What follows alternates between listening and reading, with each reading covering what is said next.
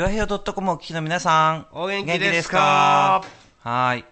えー、この配信日は4月7日ということで、うん収録は3月26日で、まあ、あの、肌寒い今日は1日なんですけど、はいはいでも、もう、あの、浦安の、まあ、潮風緑道とか、うん境川のあの、ほとりとかね、うん歩いてたら、桜の、ま、目が結構膨らんできてるなっていう感じなので、もしかしたら4月7日、もう咲いて、あ、てか咲いてるか。咲いてるでしょだよね今年は遅いよね。そっか。うんそうだよね。まあ、寒い日が続きましたよ。はい。そんなこんなですが、はいえーこの番組はいつも生き生きをモットーのシンガーソングライター、陽一郎と、築地大菓子三代目シンガーソングライターバチがお送りする番組です。はい。うん。で、まあ、こんな年になり、こんな年というか、はいまあ、3月大変だったですけど、うんまあ、これ、今もずっとその状態が続いてるんですけど、はい。まあ、花見というかね、美しいものを見て、まあどん、あんまりお祭り騒ぎ騒ぎするのはおかしいかもしれないけど、やっぱり美しい桜を見たりとか、ね。ちょっとはいほっとしたいよね。かもしれないですね。はい。はいというわけで、この番組はリスナー参加型番組です。はい陽一郎とバチ、浦安のミュージシャンの2人が音楽の話題、うん地元の話題、時事ネタなどを喋っていきます。この番組は、えー本格的中国茶のお店、フラワリーカフェ、築地の老舗、元禄。以上の提供でお送りします。フラワリーカフェは本格的中国茶が楽しめるお店。ランチからティータイムディナーまでお料理も豊富に取り揃えています。ライブイベント月一フラワリーも好評開催中。浦安市大三角線沿い南小そば。047-390-5222フラワリーカフェメッセージ紹介はい、ということで、はい。えー、あ、ユースターファミリーから来てますよ、おメールが。マジ？はい。えー、さつまっこ。あ、さつまっこのお母さんですね。はいはいはい古川玲子さん。あの、どうもさつまっこっていう、まあ、ユニコ、親、親子ユニットユニット。親子ユニッコって要するに言おうとした。親子ユユニットがありまして、はいで、まあ、お二人ともその、鹿児島県のご出身。うん。はい。あの、霧島のあたりだっていうことなんですね。うんそして、えっ、と、お母さんがピアノを弾いて、まあ、コーラスも担当。で、はいメインボーカルが、えー、アリアちゃん、えー娘さんがやってらっしゃる。うんで、そのお母さんからのメールです。はい。えーバツさん、洋一郎さん、こんにちは。今朝、娘が鹿児島から関東に戻っていきました。ということは、これ、あ、えー、3月26日、あ、7日か。うん。はい。避難してたってこと？あ、そっか。だね。そうですね。ご実家に。そうですね、うんで関東に戻っていきました、はいまた皆さんと共に浦安の空の下暮らすことになります、はいはい。えーはっきり言って不安だらけです、うん。えー計画停電はどうなるんだろう水は大丈夫なの？放射能汚染は？大学を辞めさすわけにもいかないいつかはまた関東に戻さなければいけない葛藤葛藤があったことは確かです。うん。結局戻る日にちは娘に決めさせました、私には決められませんでした。そして主人にはこれでいいのと了解をもらいました、うん。鹿児島でもここ数日東北だけでない報道されなかった関東の状況がニュースで流れるようになりました、茨城や浦安の状態も、えー目にしています。娘が初めてのひ一人暮らしに浦安を選んだ理由夢と希望をもらった世界で一番大好きな場所がある町その町の人々がこんなにも大変な状況の中何もできなくて本当に歯がゆい思いもしています。うん。それでも私たちは鹿児島からエールを送り続けます。できる限りの私たちにできることを続ける覚悟です。頑張れ日本。頑張れ東北、えー頑張れ、えー関東。頑張れ浦安、一日も早い復興を心より祈っています、えーお二人も長平洋のパーソナリティの皆さんも多くの方にラジラジオを通じて元気をお願いしますまたお会いできる日を楽しみにしていますということです、ありがとうございます。そうだよね。あの、子を持つ親として、まあ、浦安というか、このね、地震のうん後遺症、著しい関東にまた娘さんを送り出すというのは怖い、不安だよね、やっぱり。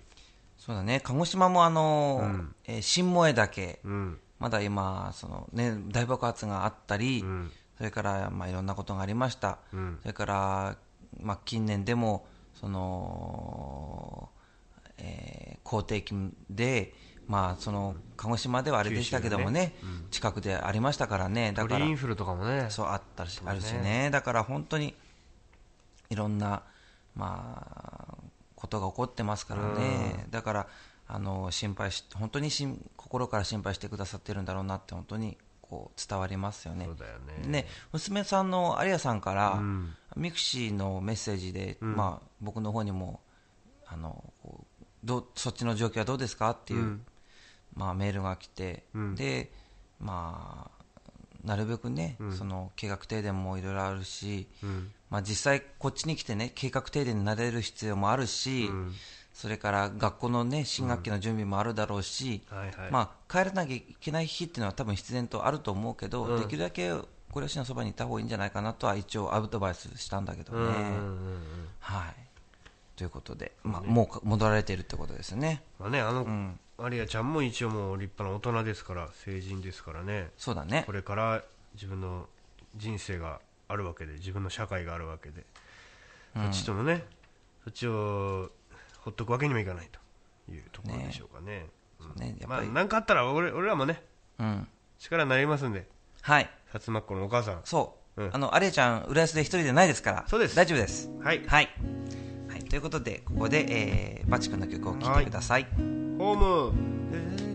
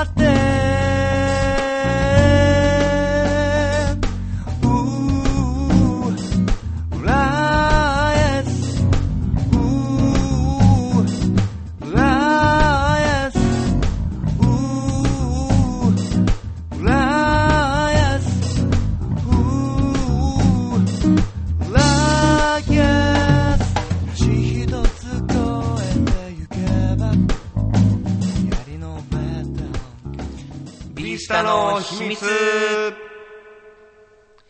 この番組は、はい。バチ君の音楽部屋ビースタで収録しているんですが、はい。えその秘密を暴いていこうというコーナー、ビースタの秘密。今週は何でしょうか、はい。ギターケー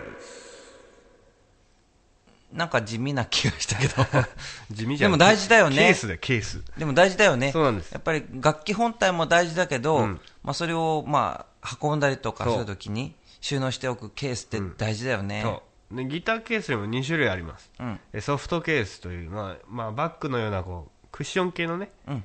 えー持ち物軽いんだよね。軽い持ち物とハードケースといって、まあ、プラスチックとかあ革とか、うんまあ、いろんなそういう防護材で割と硬い頑丈な重いうん。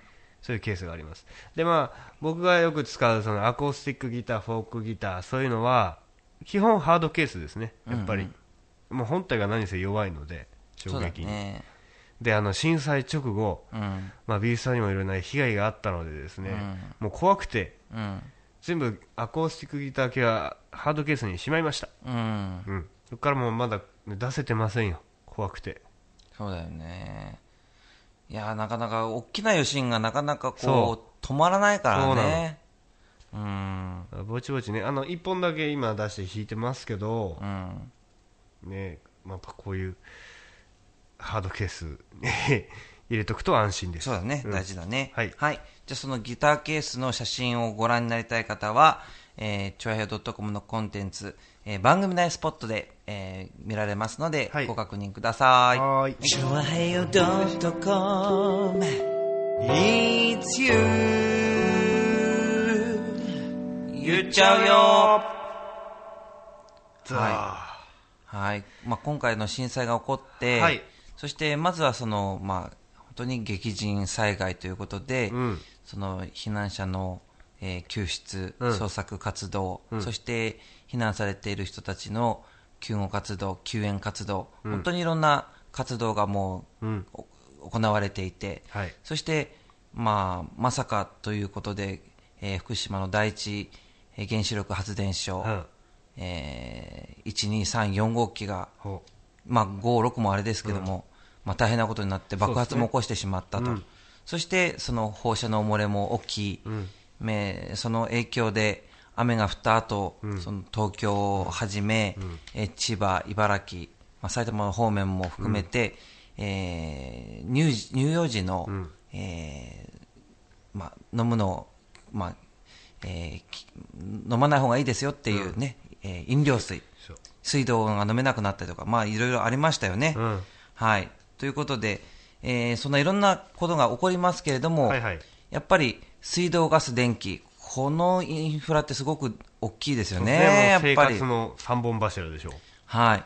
その大きな被害に見舞われなか、あ見舞われなかったところも、はいはいこの今回の原発の影響を受けて、えー計画停電というのが始まりました。うんそしてゴールデンウィークぐらいまで、えー首都圏ではまずは続くと。はいそしてゴールデンウィーク明けた後も、今度は夏の電力需要が増大してくるっていうので、うんまた始まるんではないかと。うんそして、えーまたそれが、まあ、去年みたいに、去年はすごい暑かったよね。そうだね夏が長ければ長いほど、計画停電も長くなると思われるし、そねそれが終わっても今度、今度は冬がやってくる。そうねその冬もまた、うんその時期ももちろん計画停電やるであろうって言われてます。うんうんはい。というので、ちょっとまずは計画停電のお話ししましょうか。なるほどしましょうかうん。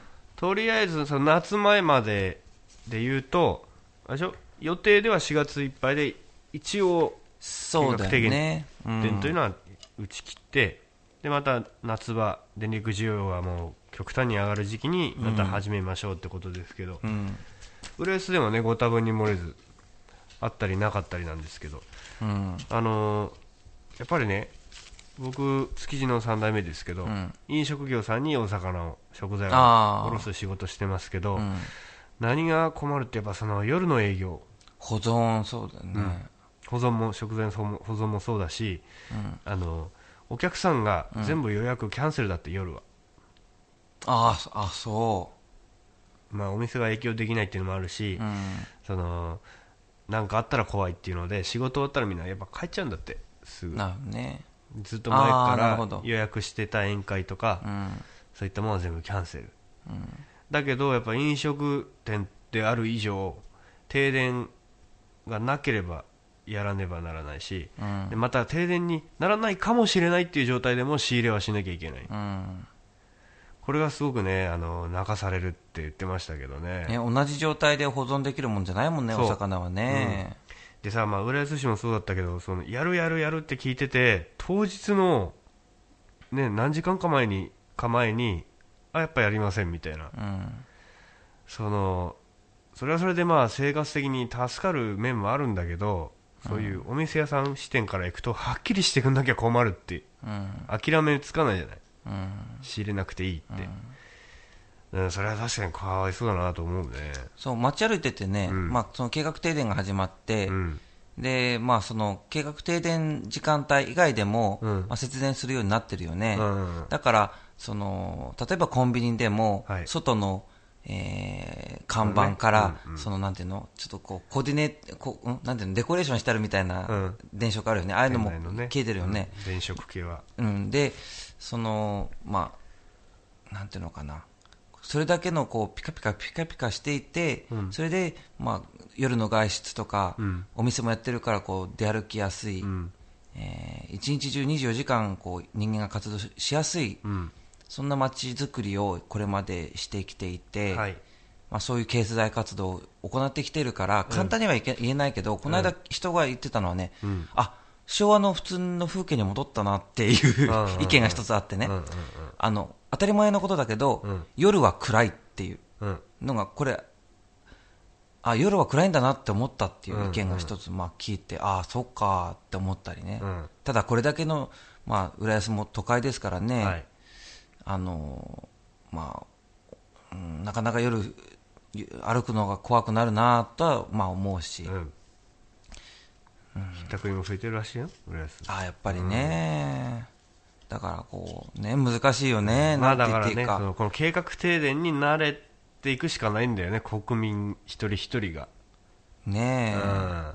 ただまあそのでこの電力も東京電力管内の話だから、うん。中部電力だったり、北陸電力だったり、まあ、関西の方は別に、うん。ましない。あ、ししないわけですから、まあ、通常通りの生活を続けられるっていうことだよね。うん。まあ、とにかくこの計画停電、あのまあ、例えばうん。時間帯があるよね、うん。大体3時間ちょっとぐらいの時間帯でやるじゃない、そのどんどん移ってって、で夜の、まあ、6時20分、7時ぐらいから夜9時半から10時ぐらいまでのこの停電の時っていうのが、結構街の風景がすごいなって、ねみんなその時間までに子供を、まあ自分も含めてお風呂入ってしまおう、えご飯は食べてしまおう、まあまたは、まあ作ってしまおう、うん。部屋は温めておこう、もう本当にもう駆けずりのままってダーッとやってその時を迎えて、で30分でパッと終わる時もあれば、まあ1時間半ぐらいの時もあれば、まあ実際たくさんやるっていう時もあって、なかなかすごいよね、あれね。うんでまあ、家庭一人一人とか、うんまあ、お店屋さんうんが一軒一軒気をつけるっていうのも大事だと思うんですけど、うんやっぱり一番その大きいあの電気を食う産業とかうん。経営が大変なんじゃないですかねそれで僕ちょっとこんな噂を耳にしたんですけど、うん。あのパチンコ業界うん。ゲームセンター業界うん。あの辺は確かにもうじゃんじゃんバリバリ電気を使うじゃないですか、そうだよね。素人目に見ても、うん。あの辺がなんか免除されてんだって？免除？へ停電。え。どういう理由で？節電しなくていい。なんで？あのし節電しなさいって言われてない節電担当大臣さんから？自然担当大臣は誰だっけ？蓮舫さんですね。あ、蓮舫さん。ええ。白い。スーツに襟立てて、はい。作業着でも襟立ててああ蓮舫さんが。もうどうなん、それでもその情報は。確たるね裏付けがないんだけど確かめる必要があるよねツイッターでは飛び交っててあ、そう。あとまあご自分の選挙基盤である目黒区には甘いんじゃないの？みたいなまあね、確かにその同じ23区でも先週は、先週は話したけど、うん23区、やっぱり住宅街ってうん言われるところは、みんな、やっぱり同じようにした方がいいと思うんだけど、なぜか足立区と荒川区だけなんだよね、確かね。うんうんうんなぜ目黒区、世田谷そ区、杉並区、えー、豊島区、長野区、みんなたくさん住宅地抱えてるよね、まあ、江東区も江戸川区も。うん。なぜそういうところはやらなくて、うん。足立は OK ねやるやるのとかって、そこの説明がやっぱり聞きたいと思う人たちいると思うんだよね、やらされてる方は。だから俺ちゃんとその知ろうと思って。うん。蓮舫さんのツイッターの公式アカウントに行ったんですよ。おお、やっぱそういう、まあ、それなりの発表つぶやきがあるんだけど、うん、それにやっぱみんなその質問なりうん何なりをぶつけてくるわけじゃん、うん、そうするとなんでパチンコ屋はあれなんだとか、うん、自分の選挙区だけ甘いんじゃないかとかうん、やってんだけどその質問には一切答えてないんだよね。あそう、だから余計にあのあっち業界に甘くしてるってなるじゃない、うーん、そうするそうするとその自分のそのつぶやきの中で一部報道されている内容は事実と違いますので皆さん惑わされないようにって言うんですけど、でもその一部って、その主語は何？それどれが言う？どれのことなのかわかんない。それはダメだよね。ねこのことに関して報道があるけれども、それは間違いですって、うん。主語がないのえに、そ何何かわからないけど、一部の報道は間違ってるかもしれませんよなんて、らこれだけはっきり言ってくれないとやっぱそうなのかなって思っちゃうよね。うん。まあ、そう、それはね、どうなんだろうね。うん。ダメだと思うけどね。まあ、まあ、計画停電、はい。これはもう、これまで私たちの生活はその電力があって、はいえー成り立っていることなので、うん。その電力が今、賄えないっていうことであるから、はい。まあ、我慢はしますよね。うん。で、聞いたら、その、今度は値上げをしようっていう話だよね。電気料金をね。ね。うん。それは、どうしてなのかなとか、それをちゃんと説明してほしいなと。なんかね今までうん。の収入が入っみんな節電してるから入ってこないから、上げるっていうんだったら、ん。そしたらみんなそうしたいじゃん。うん。それだってガソリンのほら、まあ、確かにある程度値上げはあるけど、絶対に便乗値上げっていう、言われる、うん。あの上げ方は良くないって言われるでしょ、うん。そういうような値が値上げになってもらったら、僕はほら、うん。まあ、バチ君は分かんないけど、うん。僕は本当にもう節約して生活してるので、ええいやうちですもんもそうせっかく節電して、うん。節約できたんだったら、それを維持したいよね。そうだよね。でなんかもう今月のあ3月か。3月の電気代請求からなんかおかしいって話らしいんだよ。その本当に、節電分とか、うん。もう計算が逆算ができないので、うん。えー先月通りもらいますとかそういう、えー？そういうことを言われたっていう人もいるし。ちょっとちょっとねえ。ちょっとだよね。ななんかちょっとこうお役所体質だよなと思って。まあ、元はお役所だけど、でも、あれだよ、今、本当にこの被災地とか、うん。本当にそのいちいちその細かいことで文句言わないで、うん。とにかくみんなで助け合おうっていう時だから、うん。みんな黙ってるけど、そうそう。後から困るのは本当に自分たちのことになるから、そうです。もう、うーん、なんとか考えなきゃいけないじゃないかな。よね。ちゃんと誠意のある動きをしてほしいですな。ね、うん。一生懸命頑張ってる今頑張ってる人たちがうん。の、その気持ちを無駄にしないように、うん偉い人たちには動いてもらえるといいよね。はい、はい、はい、そういうわけでゆっちょよでした、はい、これを聞かなきゃ今夜も眠れないドレミファチョアヘヨドッコン。はい、さあ番組後半です。はい。ということでここでメッセージ2通ご紹介します、イエーイ。まず最初ラジオネームコクーンさん。お初？初ですよね。イエーイ。はいようこそ。はい。えー、よいちろさんばちさんこんにちこんはにちは。3月25日の金曜ロードショーで放送された映画、築地魚河岸三代目を見ました。はい。築地魚河岸三代目シンガーソングライターバチさんのお仕事がほんのちょっとですけど見えた気がしました、うん。この番組の中で旬のお魚を紹介したり美味しいお魚の見分け方などレクチャーするコーナーがあったらいいなと思いました。へーへーへちなみにお二人はこの作品を見たことがありますか？ということなんですけど。ーあの築地大橋三代目。はい。映画。そ僕初めて知ったそれ。あそう、うん。僕はあの僕この僕のキャッチフレーズはまあここからいただいてるあそうなんだ。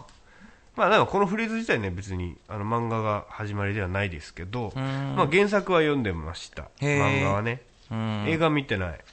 うん。うんであ金曜ロードショーでやったんだって。そうそうそう。なんでねこの私たちのこの「It's You で」その旬のお魚紹介したりする、その美味しいお魚の見分け見分け方とかうんうん。そういうのをレクチャーするコーナーがあったらいいなってことなんだよ。はあ。作る？あのさ、うん。たまにおやつのコーナーでもやってんだけど、うん。ねちょっとホタルこの間だとちょっと近いところでホタルイカとか。あやったねやったね。うん。サンマとかね。うんちょびちょびやるんですけどやっぱりそのレクチャーする以上ですね、うん。僕らも食べながら進めたいじゃないですかそうなっちゃうと。そっか。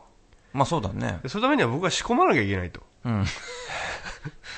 あじゃあまあそのまあやってもいいんだけどそうそのて鉄板にされてしまうとねまあいろいろお魚も変動相場制であのそっか高い時期とか安いそしたらじゃああおやつのコーナーでそうそうそうその旬のお魚の紹介したり行けるときにねね、いい食べ方を教えてもらったでしょうか。うんそう、はいそういう感じでいいでしょうかねコクンさんねはいえ。でもすごい嬉しいですね。うんいい便りありがとうございます。ありがとうございますはい。続いてのお便りです。はーい紫のオーガさんです。こんにちはどうも。ありがとうございますよいじょうさん、バチさん、頑張ろう、日本さて、はい収録日は3月27日日曜日ですよね。あ、僕ね、うん前回の収録でうん26日って言っちゃってるかもしれない。ほー。えー、27日日曜日に収録しております。すいません。はい、しております。はい。えこの日は金八先生ファイナルあ32年の歴史があるそうです。私は第一シリーズから見ていますが、お二人はどのあたりの時代ですか？っていう。あ、俺は、あの、や、すでにね、物心ついてる時からやってる記憶はあるんですけど、うんあのあんまりこう心を込めて見てなかった気がします。僕はね、やっぱ上戸彩ちゃんとかあ、出てたの？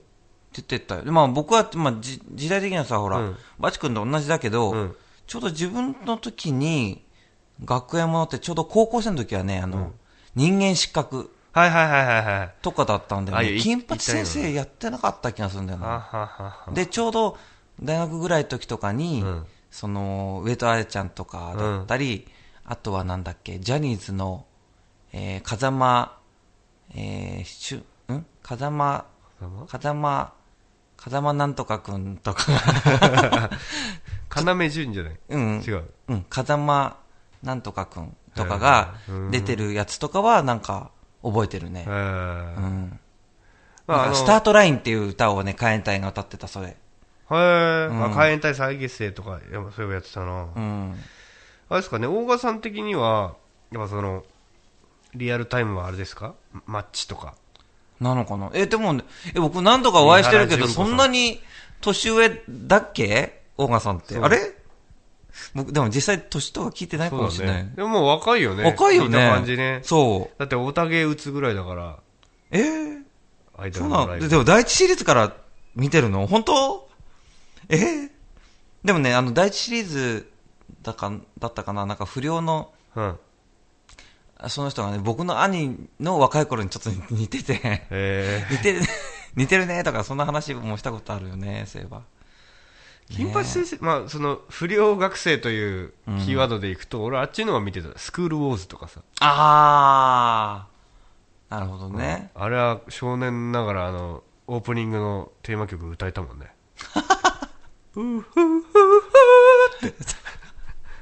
でもね、音楽も衝撃的だったし、内容も衝撃的だったし、ね衝撃作だよね、やっぱね。イソップが死んだのは俺のせいだって知ってる。知ってるけど、あの人、某若手演歌歌手と、あの、付き合ってるっていう噂があります。へー。男性演歌歌手とね。あ、そうなんだ。ままあまあ、はいはいはいそそそのところで。はいということで、メッセージ、えーまだまだ募集しております。ははいい。ここで、えー一曲お聴きください。陽一郎で、絆。愛する街が愛され続けるために。白い一筋の飛行機雲青いキャンバスに伸びては美しい一本の糸色もとりどりに紡がれているそしてこの街には人の数だけ束ねられた太いロープがある今ほどけかけていた絆が空高くつながってゆくよ。希望の道へと共に歩こうよ。輝く僕らの明日のために。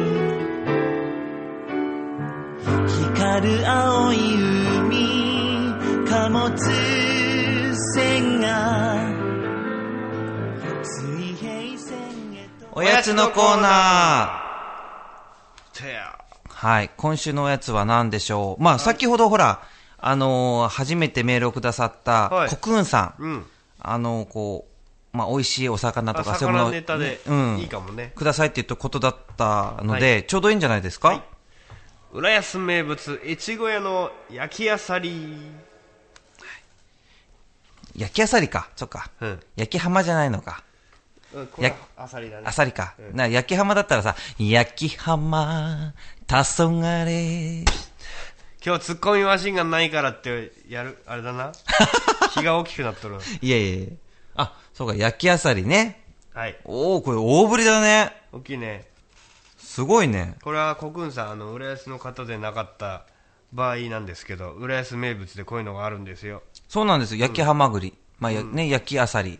佃煮っぽいのかな。佃煮とかね。うん、こんな感じで。あのこれは番組内スポットで写真を載っけますから、はい。見てね国軍さこう、一本一本ね、全部こう、あさりにくす通して、そうそう。で、炭火で焼いて、タレつけてって。手間ですよ、うん。ちっちゃいのちょっと食べてみます。いただきまーす。もう香りがいいね、しゅ醤油の焦げたのが。うん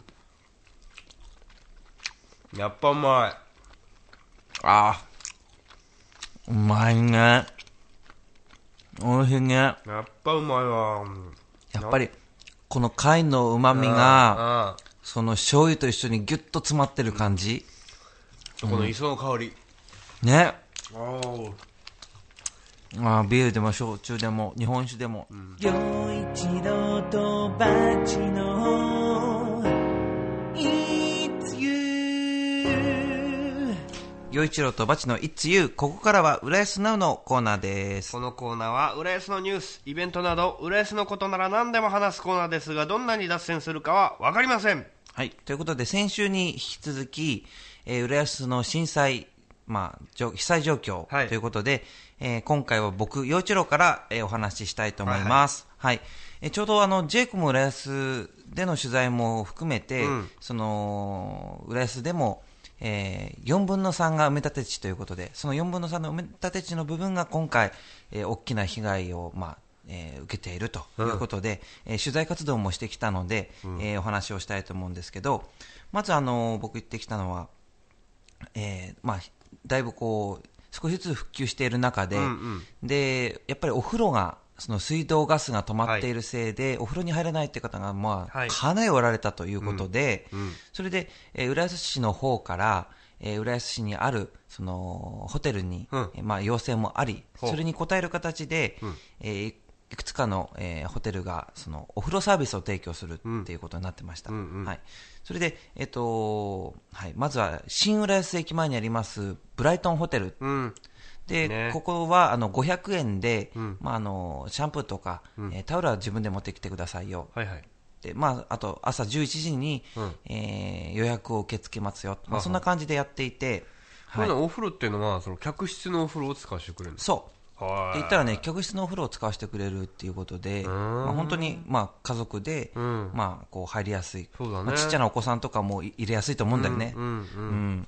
ということでブラ、ブライトホテルに行ってききました。はい。で、その後、えーシンボルロード沿いにえー行きまして、もうその途中はもう車、ガタンガタンガタンってすごくびっくりしたんですけど、えー日の出という地区があって、はい。その日の出に、えーロコディッシュという、広島、あ、広島じゃない、ごめんなさい、静岡おでんを出す、はいはいはい。おしゃれなお店があるんですよね。そうですね。はい。で、そこはあの、まあ、ホームタウン浦安で何度も取材に行って、お店の歌なんかも作ってるところなんだけど、うん。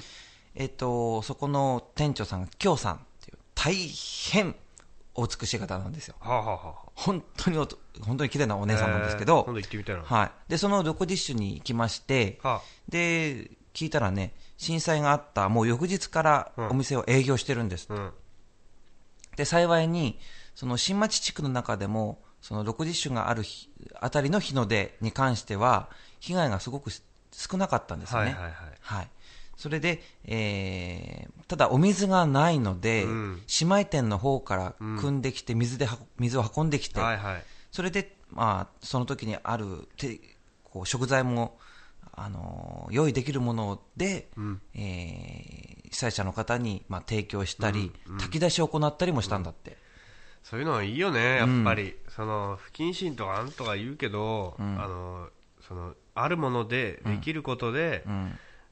どまして飲食店なんさんがねやってくれたら喜ぶじゃんみんな。でやっぱりうもう、例えば、ね、新浦安のあの辺っていうのは、その主婦の方が多くて、ちっちゃな子供もいたりするので、で震災当日はご主人も仕事先から戻れなかったりとかする状況もあったので、はい。その、まあ、ふすごい不安で、で、ロコディッシュのお店に来て、ちょっと一緒にいるだけでもこう、そうだね。なんていうのか、うん。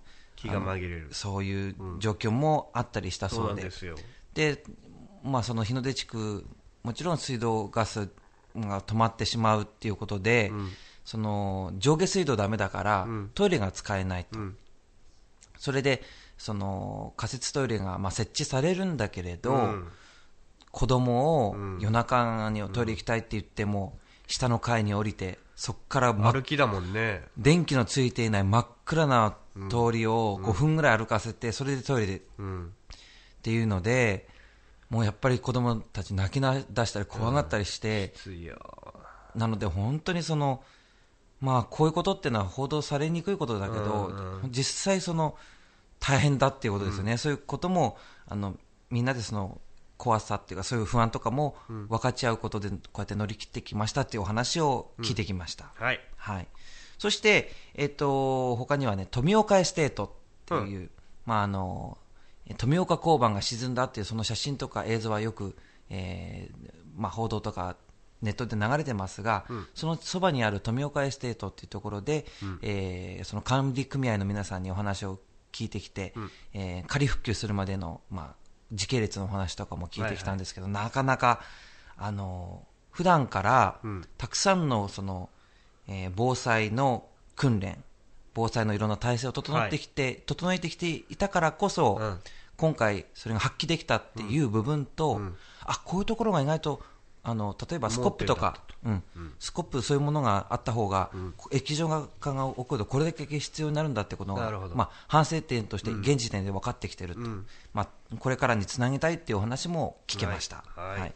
それ以外にも、えー舞浜、弁天、富岡、今川、えー入船、美浜、この辺をずっと車で、えー被災状況を見て回ってきて、本当にその深刻さというものを、まあ、知ったということですよね。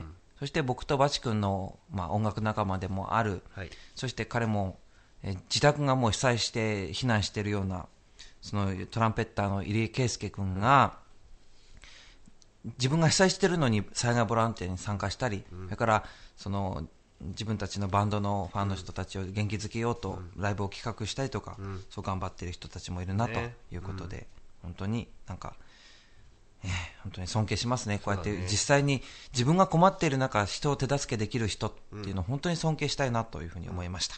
はい、以上です。はい、はい。じゃあここで一曲お聴きください、はい。バチでスコール、川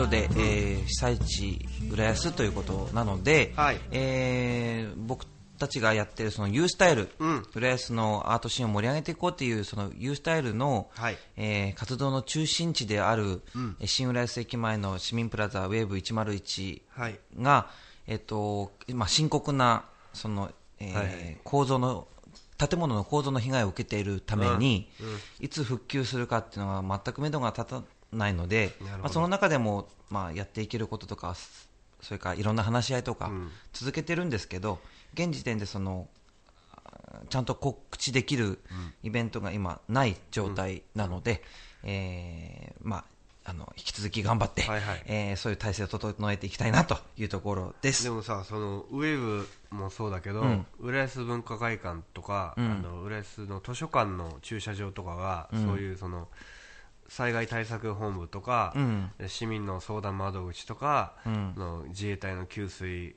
地とかなってんだよね、ちゃんと機能して。そういう中身は結構深刻な被害なのかもしれないけど、うん。機能をちゃんと忘れずにねやっぱやれるところでやれることをやってるっていうのはやっぱすごいなと思います。いや本当ね、僕もね、その市役所のあの周辺に、まあ、そのいろいろこう相談で行ったりとかすることが多いので、うん。なんか今、自分が住んでる地域がそんなにしダメージ受けてないだけに、はい。あこれだけのし職員さんたちが、うん。これだけのいろんな関わってるその団体の人たちが動いてて、で復旧に向けて総力を上げてるんだなっていうのがはい。すごく感じられるので、うん。あのすまあ、そういう状態であるということをまず知る、うん、いろんな状況を知るってことが大切だなというふうに思いました。うんはい、ということで、ここで、えーえーまあ、陽一郎の歌聴いてください。はいはいはいえーイエス・ノーマン。イエス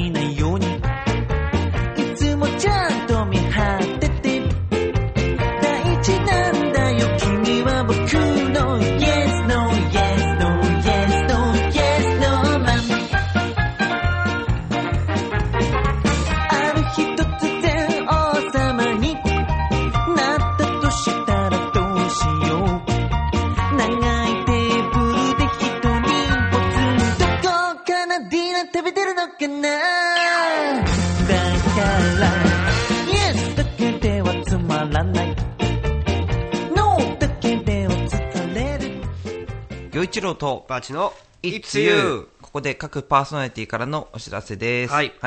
えー僕から、はい。えー4月23日土曜日、うん。うん。はい、4月23日土曜日の午後に、えー JR 亀戸駅から徒歩3分のところにあるショッピングモール、えーサンストリート亀戸の週末のライブ、SMJ ミックスに出演します。この日はあの僕と、それから、えーベースの有松さん、それから、えーいつもはドラムなんですけども、今回はパーカッションで、えー川島康平さん、え3人で、まあ、トリオの編成で、えー出演する予定です。はい。で今今年はあのこのサンストリート亀戸出演10周年ということで、えーまあ、あのこれまで以上に感謝の気持ちを持って、うん。気持ちを新たにしてえー演奏していこうと思ってますのでぜひあの、えー入場無料なんですけど、ねえー応援に来ていただけると嬉しいなと思います。はい、バチ君は、バチ君はもうだから全てをうん。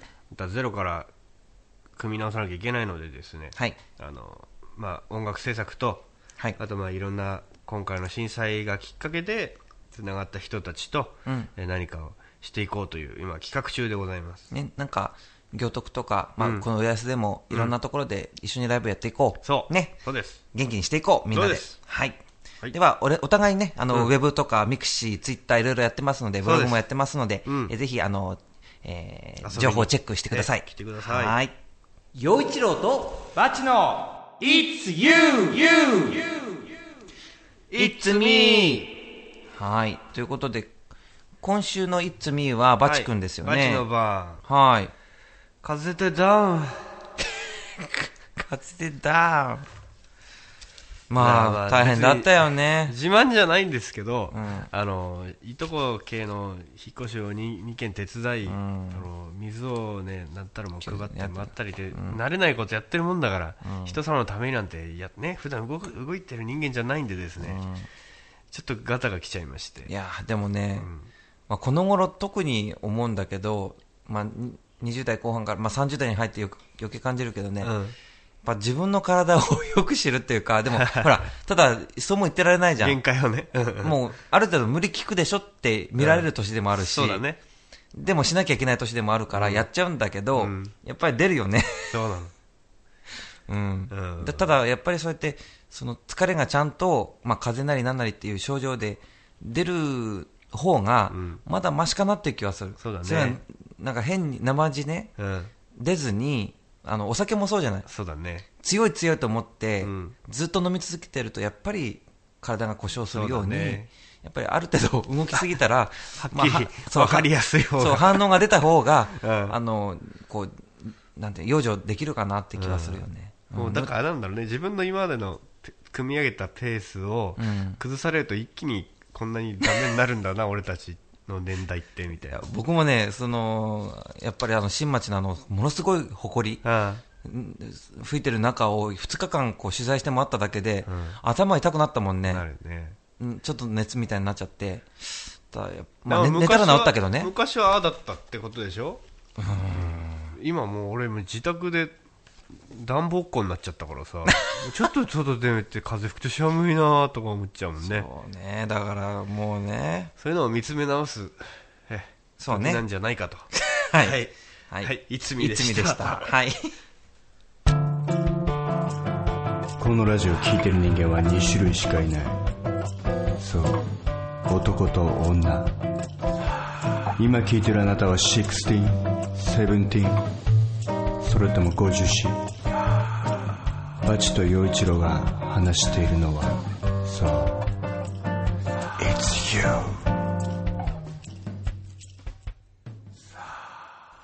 はい。ということでエンディングです。エンディングですはい。今回も楽しいお便りありがとうございましたはい、ありがとうございました。まさかこんなに送ってくれるとは本当ですねね先週、今週と本当に、あのー初めておお送りくださった方とか、これまで、まあ、送ってくださった方もあのいろんな視点からメッセージをくださったり、本当にあの嬉しいです。本当にありがとうございます。しかも俺がさくたばっちゃったばっかりに一回穴開いちゃってるわけじゃん、そうだねそ。んな中ちゃんとこうねお便り募集を忘れないでくれてたっていうのは本当に。ありがたい話でありがとうございます。はい、はい。